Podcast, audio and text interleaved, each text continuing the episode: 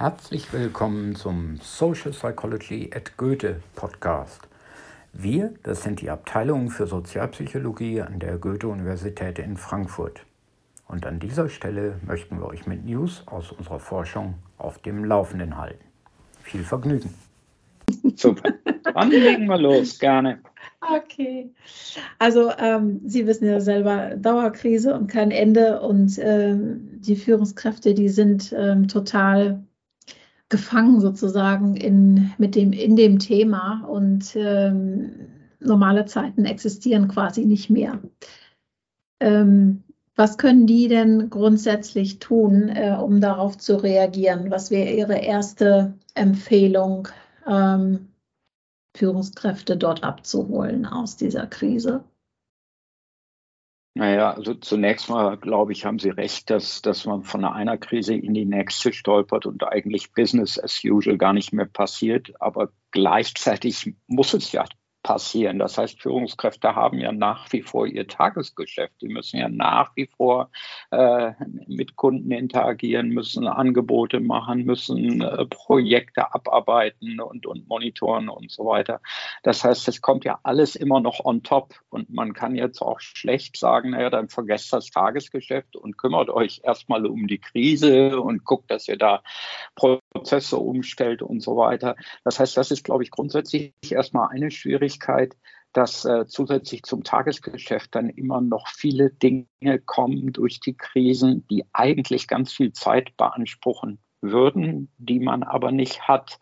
Und was da hilft, ist tatsächlich, glaube ich, ab und zu sich ein bisschen zurückzunehmen und zu sagen, wie kann ich mir diese Zeit schaffen? Wo kann ich jetzt, und wir nennen das ja Achtsamkeit in der Psychologie. Wie kann ich mich selber beobachten? Wo habe ich noch Ressourcen? Wie geht es mir selber mit der Situation?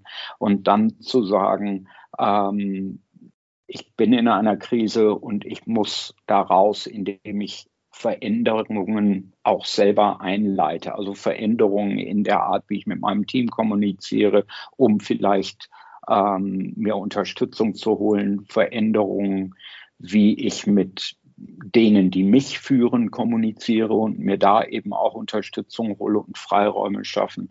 Äh, Veränderungen aber auch vielleicht, äh, wie man grundsätzlich mit bestimmten Dingen umgeht, also wie man Arbeit strukturiert, Zeitmanagement ist ein Thema. Ich glaube, das, das ist ganz wichtig, damit man nicht immer den Eindruck hat, man befindet sich in einem Hamsterrad, aus, aus dem es keinen Ausweg gibt.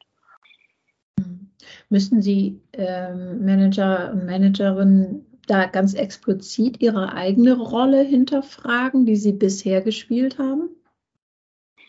Ja, das ist, glaube ich, auch etwas, was Führungskräften, insbesondere wenn sie zum ersten Mal Führungsverantwortung übernehmen, sowieso schwer fällt und wo sie Rat brauchen. Also, dass man auch einfach loslässt und dass man nicht das, was man immer schon gemacht hat, einfach weitermacht und dann die Führungs Führungsaufgaben on top äh, versucht zu bewältigen, sondern dass man sagt, ich bin jetzt Führungskraft, ich habe jetzt ganz andere Aufgaben, nämlich organisieren, strukturieren, Ressourcen beschaffen äh, und eben die Mitarbeiterinnen und Mitarbeiter führen und entwickeln. Und deswegen ist es nicht mehr meine Aufgabe, das Klein-Klein-Tagesgeschäft zu machen. Und wenn man dann als Führungskraft wächst, kommen natürlich weitere Aufgaben dazu. Und irgendwann mit höheren Führungspositionen geht es dann auch wieder darum zu sagen, ich muss auch jetzt nicht mehr die Großkunden betreuen, sondern meine Aufgabe ist jetzt diejenigen zu führen, die die großen Kunden betreuen und so weiter. Und das schafft dann automatisch Freiräume, das ist aber häufig schwierig. Das sagt sich natürlich leicht. Es ist häufig schwierig, weil es auch an personellen Ressourcen fehlt und dann Führungskräfte, weil es Krankenstände im Team gibt und so weiter, sagen, naja, wer soll es denn machen, wenn ich es nicht übernehme? Dabei wird dann aber unterschätzt, dass das, was man macht, vielleicht nicht zu 100 Prozent richtig gelingt, weil man sich nicht darauf konzentrieren kann. Und das, worauf man sich eigentlich konzentrieren sollte, nämlich die Führungsaufgaben, eben auch nicht hundertprozentig gelingen und dann in der Folge daraus eher noch weitere Probleme entstehen. Hm, hm, verstehe. Ähm, Sie haben ja, ich würde ganz gern ähm, auf diese Forschungs, äh, Arbeit hier von Ihnen mit Jared Diamond zu sprechen äh, kommen. Ähm, da sind ja ähm, zwölf Faktoren, ähm, anhand äh, derer sich ein erfolgreicher Umgang äh, mit Krisen beschreiben lässt, ähm, aufführt. Ähm, welche, ja, welche Faktoren wären da eigentlich die wichtigsten ähm, aus Ihrer Erinnerung? Oder Sie können auch gerne kurz spicken. ja, klar. ähm, wären da die wichtigsten, ähm, ähm, die Führungskräfte beachten sollten? Mhm. Zunächst mal geht es ja tatsächlich hier um Resilienz. Jared Diamond hat es ja angewandt auf seine Analyse von Ländern und wie diese Länder aus großen Krisen wie Weltkriegen und so weiter herausgekommen sind und sich anschließend neu aufgestellt haben. Und ich glaube, wenn man das dann runterbricht auf Organisationen und auch Individuen, also wir sprechen ja über Führungskräfte, dann, dann geht es bei Resilienz eben nicht nur darum, wie überlebe ich die aktuelle oder die nächste Krise? Wie komme ich da raus, ohne an einem Burnout zugrunde zu gehen und, und aussteigen zu müssen, sondern bei Resilienz geht es darum, dass man sich adaptiert an die Umwelt und an mhm. veränderte Umwelten und dass der Organismus, also der einzelne Körper oder eben das Team, das man leitet, die Organisation, die man führt, besser mit dieser Umwelt zurechtkommt. Und ich glaube, wenn man Resilienz eben als so einen adaptiven Mechanismus äh, versteht, dann geht es nicht darum zu sagen, okay, welchen dieser zwölf Faktoren nehme ich mir jetzt, um genau aus dieser Krise rauszukommen und dann wird es die nächsten zehn Jahre äh, keine Probleme mehr geben, sondern es geht darum, wie kann ich mich selber so aufstellen, dass wir auch künftige Krisen dann einfacher bewältigen. Und da ist für mich diese Identitätskomponente einfach äh, ganz zentral. Also, dass man sich wirklich überlegt, idealerweise natürlich als Team mit, mit allen Kolleginnen und Kollegen, dass man sich wirklich überlegt, was zeichnet uns denn aus? Was ist unser Markenkern, sag ich mal? Was grenzt uns von anderen ab? Wo, worauf sind wir wirklich stolz und wofür werden wir auch von anderen gesehen? Anderen Teams oder der höheren Führung in, in, im Unternehmen, vielleicht aber auch von unseren Kunden, von anderen Stakeholdern. Und dass man sich dessen bewusst wird, um zu sagen, das wollen wir auch nicht verändern. Da müssen wir auch zu stehen, weil das, das gibt uns auch Kraft. Da sind wir stolz drauf. Da finden wir auch Zuspruch und können im Zweifelsfall auch Ressourcen aktivieren im Team oder von außerhalb.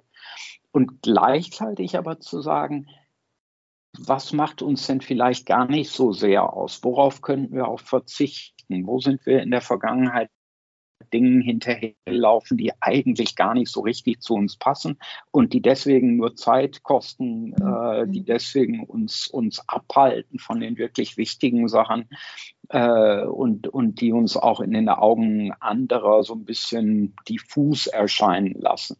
Äh, ich glaube, das ist wirklich das Zentrale und sich da auch gerade in der Krise Zeit für zu nehmen und zu sagen, wir setzen uns jetzt mal hin und machen mal einen halben Tag oder einen ganzen Tag ja, Leitbildentwicklung im Angesicht der, der, Krise. Was sind da eigentlich noch unsere Leitbilder? Was ist unsere Mission? Wofür stehen wir? Und dann eben zu entscheiden, was ist, was ist Markenkern und wir behalten es bei und wo müssen wir uns verändern? Wo müssen wir Dinge abgeben oder neu dazulernen? Das ist für mich gemeinsam auch mit diesem Faktor soziale Unterstützung sich suchen. Bei Diamond und Ländern ging, ging es vor allem auch um Unterstützung von außen. Wo kann man Partnerschaften und Allianzen schmieden? Das ist natürlich in, in Unternehmen und Teams auch wichtig. Aber aus meiner eigenen Forschung kann ich ja auch sagen, in dem Moment, in dem es so eine starke Identität im Team gibt, gibt es auch viel mehr Unterstützung von innen man hilft sich gegenseitig, man unterstützt sich gegenseitig. Unterstützung hört ja eigentlich sich erstmal immer so positiv an. Ne? Wer, wer hat schon was gegen soziale Unterstützung? instrumenteller Art oder emotionaler Art. Das, das manchmal hilft es ja auch schon, wenn einem auf die, auf die Schulter geklopft wird und gesagt wird, das schaffst du schon. Oder jemand sagt, ich sehe, was du für Schwierigkeiten hast und ich, ich leide mit dir. Also diese emotionalen Komponenten sind da auch nicht zu unterstützen. aber auch die praktische Unterstützung, dass, dass man Rat bekommt, dass man finanziell unterstützt wird, dass äh, jemand sagt, ich mache heute mal zwei Stunden länger und nimm dir Arbeit ab, weil ich sehe, wie, wie du überlastet bist. Das hört sich erstmal so gut an. Aber die Forschung zeigt hier, das kann auch nach hinten losgehen. Nämlich dann, und da spricht man von dysfunktionaler Unterstützung, wenn man den Eindruck hat, naja, der andere, der hilft mir jetzt nur, weil er vielleicht in drei Jahren oder in drei Wochen von mir einen Gefallen haben will, den ich vielleicht gar nicht zurückgeben kann.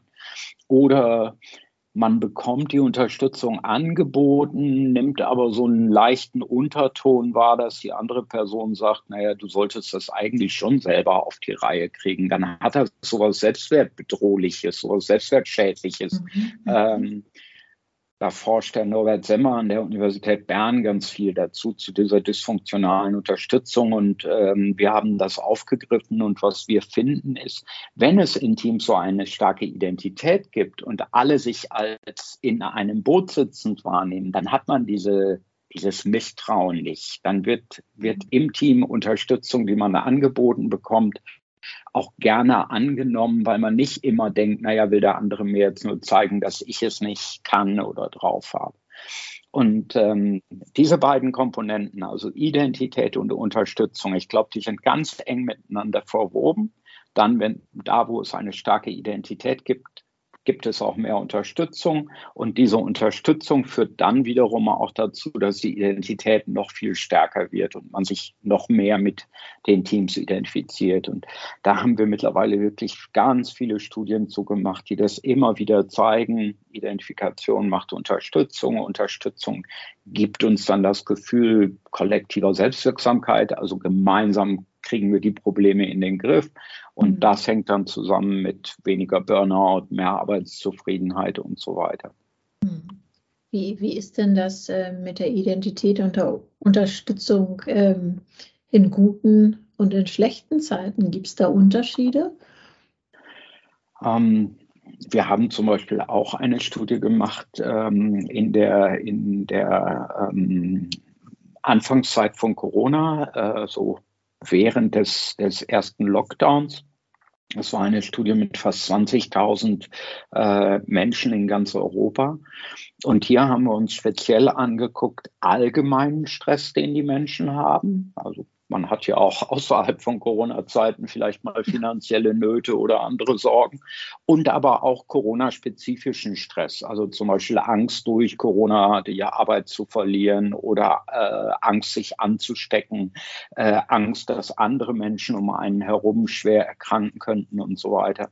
Und hier haben wir gefunden, dass die, ähm, die Wirkmechanismen von sozialer Unterstützung funktionieren bei allgemeinem wie bei konkreten oder spezifischen psychischen Stress äh, gleich gut. Ähm, da haben wir, haben wir also mit dem Stress, den Menschen hatten, vorhergesagt, wie gesund oder krank sie werden und konnten das natürlich ganz gut vorhersehen, vor, vorhersagen. Also diejenigen, die mehr Stress erlebten, die sind auch kränker gewesen dann. Äh, ähm, und, und was wir uns dann angeguckt hatten, waren die Ausnahmen. Also was ist ja mit denen, die viel Stress haben und trotzdem nicht krank werden? Und das waren diejenigen, die besonders gut unterstützt sind. Okay, gut. Spannender Befund. ja. Ähm, was ist mit den Unternehmen, ähm, wo die Mitarbeiter untereinander ähm, kein, keine so große Unterstützung erfahren, also wo es an, an dieser Identität mangelt? Ähm, kommen die jetzt automatisch schlechter durch diese Zeit? Ähm, es gibt natürlich auch noch andere Resilienzfaktoren, die einem helfen können. Also Menschen unterscheiden sich natürlich grundsätzlich äh, in, in, Persönlichkeitsmerkmalen. Äh, ein solches Persönlichkeitsmerkmal ist Selbstwirksamkeit oder Kontrollüberzeugung, äh, dass man also das Gefühl hat, ich selber bin Herr meines Schicksals und ich werde nicht so sehr von außen kontrolliert oder beeinflusst. Äh, ein anderes Merkmal ist Optimismus. Also Menschen, die das mitbringen, die können vielleicht auch ohne, dass sie jetzt konkret Unterstützung erfahren, zumindest zeitweise ganz gut durch schwierige Situationen kommen. problematisch ist immer, wenn diese Situationen dann chronifiziert, chronifizieren, wenn man, wenn man also permanent in der Krise ist. Ich glaube, irgendwann nützt es dann nichts mehr, einfach nur optimistisch zu sein, weil man wird ja permanent eines Besseren belehrt und die Welt wird ja nicht besser und die Situation ändert sich nicht. Ich bin zum Beispiel auch ein persönlich sehr optimistischer Mensch. Und ich habe äh, am Anfang der Corona-Situation, als ich auch bei uns in der Universität im Präsidium war, äh, immer sehr optimistisch auf, auf Ankündigungen unserer eigenen Mediziner reagiert, die sagen, naja, bald haben wir einen Impfstoff und wenn wir einen Impfstoff haben, dann haben wir es ganz schnell im Griff. Und ähm, mittlerweile sind wir, sind wir im dritten Jahr der Corona-Krise und wir überlegen immer noch, können wir im Wintersemester wieder ähm, Universität as usual machen mit vollen Hörsälen, ohne Maske oder müssen wir weiterhin vorsichtig sein? Und wir, wir, wir planen immer noch äh, für den Ernstfall, sprich neue Mutante und so weiter. Und das, das glaube ich,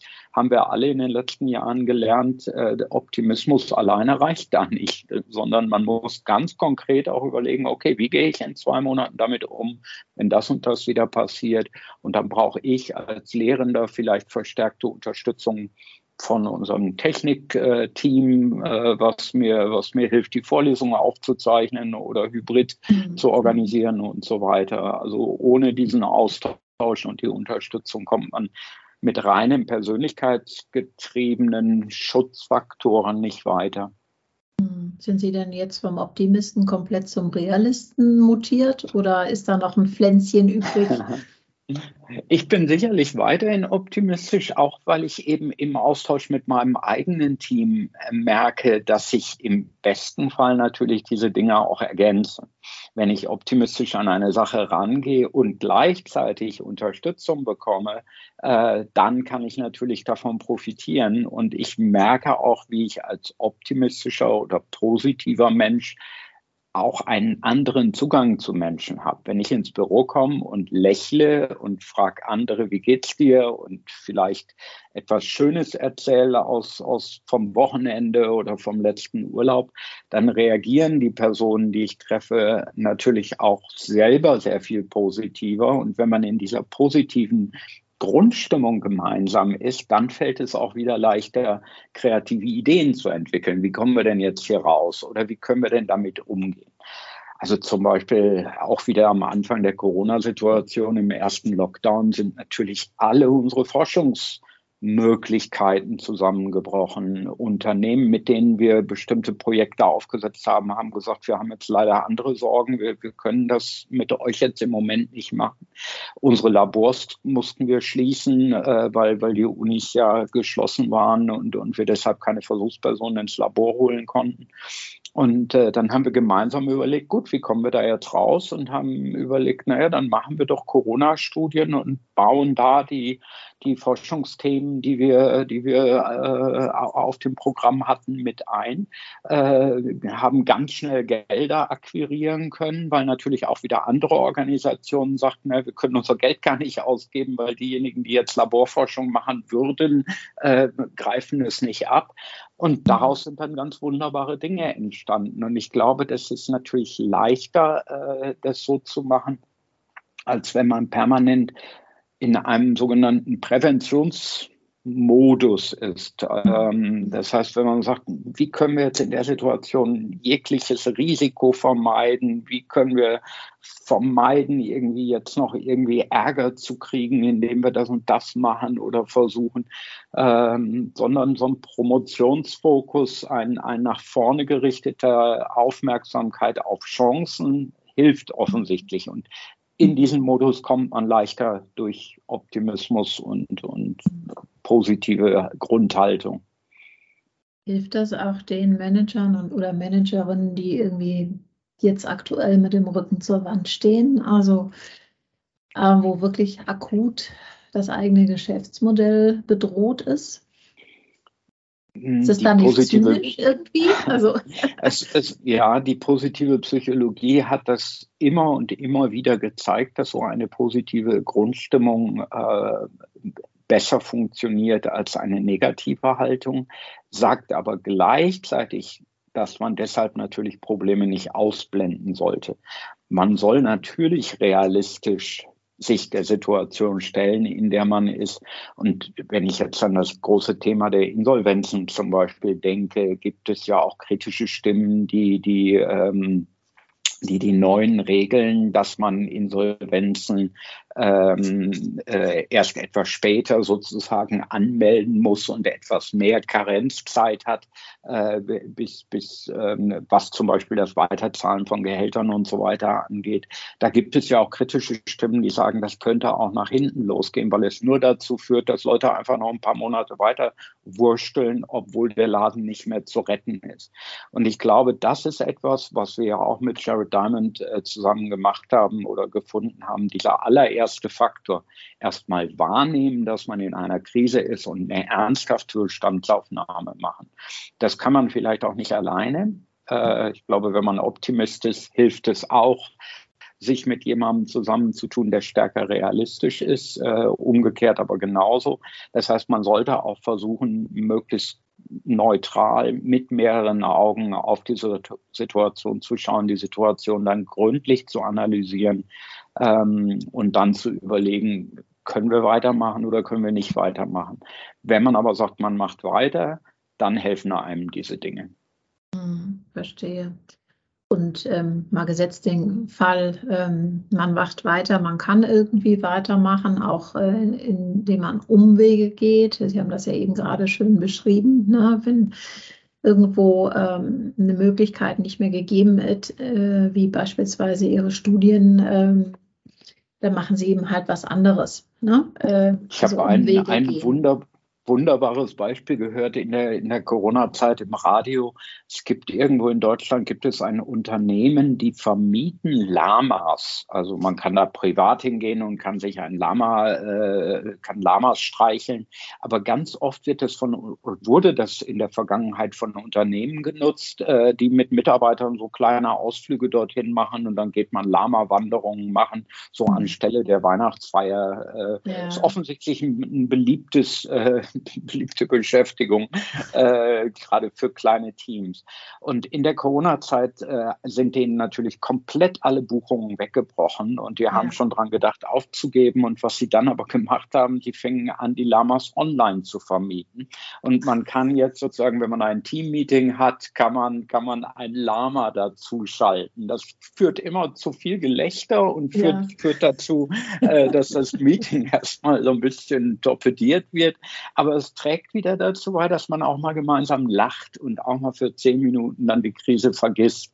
Äh, und das Unternehmen hat am Ende größere Gewinne gemacht als, als mit der reinen äh, Offline-Vermietung. Äh, mhm. Also das ist, glaube ich, eins von vielen Beispielen, in denen auch mhm. innovative Ideen dann dazu führten, äh, dass etwas sehr gut funktioniert hat, vielleicht sogar besser. Und Genau, äh, das ist auch so ein Punkt, äh, wollte ich gerne äh, fragen. Ähm, äh, Sie haben das auch kurz eingangs schon erwähnt. Ähm, es wäre ganz hilfreich, wenn sich Unternehmen und ihre Teams jetzt zusammensetzen und jetzt gerade mal beispielsweise an den Werten, am Leitbild äh, und so weiter arbeiten und sich zu hinterfragen. Aber ich habe auch vielfach gelesen, es wäre auch jetzt gerade eine gute Zeit äh, für beispielsweise Ideenwettbewerbe oder sich einfach ähm, zusammenzusetzen und zu überlegen, was können wir Neues machen, wir, welche neuen Wege können wir gehen, welche neuen Dienstleistungen, Produkte etc. können wir angehen. Ähm, warum wäre das jetzt tatsächlich die beste Zeit jetzt dafür, wo jeder jetzt sagt, mein Gott, wir haben doch jetzt anderes zu tun? Ja, es gibt sozusagen in der, in der Phase der oder in dem zum Thema Innovation gibt es zwei Phasen. Die erste Phase ist Kreativität und die zweite Phase ist Implementierung. Für Kreativität brauche ich auch Freiräume und da ist Druck nicht besonders hilfreich. Hm. Das heißt, ich muss im Unternehmen oder in meinem Team auch Gelegenheit geben, für die Menschen kreativ sein zu können. Das heißt, hier könnte ich überlegen, zu sagen, komm, wir, wir machen jetzt einfach mal äh, einen Nachmittag frei. Jeder kann machen, was er möchte. Äh, überlegt mal, vielleicht kommen euch dabei tolle Ideen. Für den einen ist das die Joggingrunde, für den anderen ist es vielleicht ein Besuch im Zoo oder was auch immer oder in der Kunstgalerie. Ähm, wenn dann aber die Ideen auf dem Tisch liegen, dann ist es häufig so, dass Druck dazu führt, dass man dann tatsächlich sagt, jetzt packen wir es an. Und Druck haben wir natürlich im Moment mehr als genug. Ne? Ja, und ja. die Energiekrise zeigt ja auch, wenn ich mir zum Beispiel auch allein die privaten Haushalte angucke, was für ein Boom im Moment auf alternative äh, Wärmetechniken fürs Haus, auf alternative Antriebe fürs Auto und so weiter herrscht. Die, die Photovoltaikanlagenbauer äh, kommen ja kaum noch nach mit Aufträgen. Äh, E-Autos sind, sind über Monate oder Jahre ausverkauft und, und kaum noch lieferbar. Äh, und das liegt da eben daran, dass die Leute jetzt den Druck haben, um umzusetzen, woran sie vielleicht Monate oder Jahre vorher schon gedacht haben. Mhm. So nach dem Motto, man sollte mal. Und jetzt merkt man, man muss. Ne? Ja. Absolut, genau. Ja, ja. Ähm, dann, Sehr schön. Ja, vielen ja, Dank für das schöne Gespräch. Eine... Und ähm, dann wünsche ich Ihnen erstmal einen schönen Tag noch und eine schöne Restwoche. Und Sie hören dann bald von mir. Ne? Wunderbar. Machen Sie gut. Tschüss. Das war eine Folge von Social Psychology at Goethe. Wir freuen uns über Kommentare und wir würden uns auch freuen, Sie bald wieder hier begrüßen zu können. Noch ein kleiner Hinweis: Unsere Intro-Musik ist Hope 2015. GEMA-freie Musik von https audiohub.de. Vielen Dank an die Produzenten.